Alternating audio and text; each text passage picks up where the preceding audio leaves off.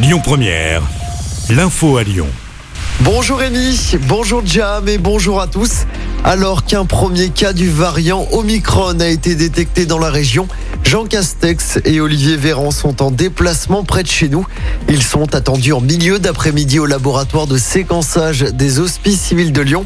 C'est là où le virus est passé au crible pour détecter la présence de variants. Le Premier ministre et le ministre de la Santé doivent également visiter un centre de vaccination avant de se rendre à l'aéroport de Lyon-Saint-Exupéry qui renforce actuellement les contrôles sanitaires. Côté vaccination, de nouveaux rendez-vous vont être ajoutés dans les prochains jours à Lyon. Dès la semaine prochaine, le vaccinodrome de Gerland sera ouvert 6 jours sur 7.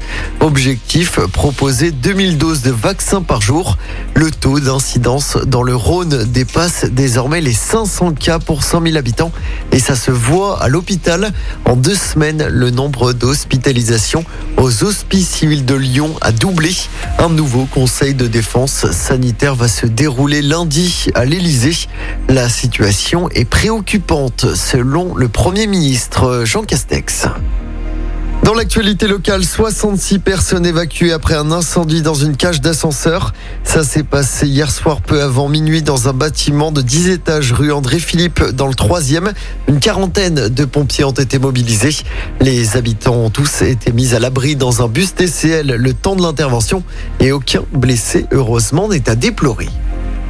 La basilique de Fourvière s'est illuminée hier soir avec un spectacle son et lumière d'une vingtaine de minutes. Animation qui retrace l'histoire de la ville de Lyon. Si vous l'avez raté hier soir, pas de panique, hein, ça dure jusqu'au 2 janvier. C'est dans le cadre de l'événement La Région des Lumières. Toutes les informations sont évidemment à retrouver sur notre site internet lyonpremière.fr. En politique, ce duel surprise chez les Républicains.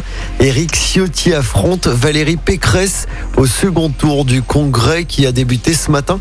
Tous les autres candidats, pour rappel, ont rallié la présidente de la région Île-de-France.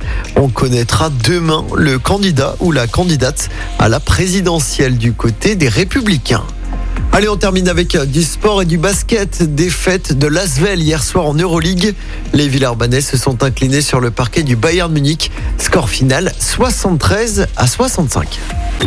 Écoutez votre radio Lyon Première en direct sur l'application Lyon Première, lyonpremière.fr et bien sûr à Lyon sur 90.2 FM et en DAB+.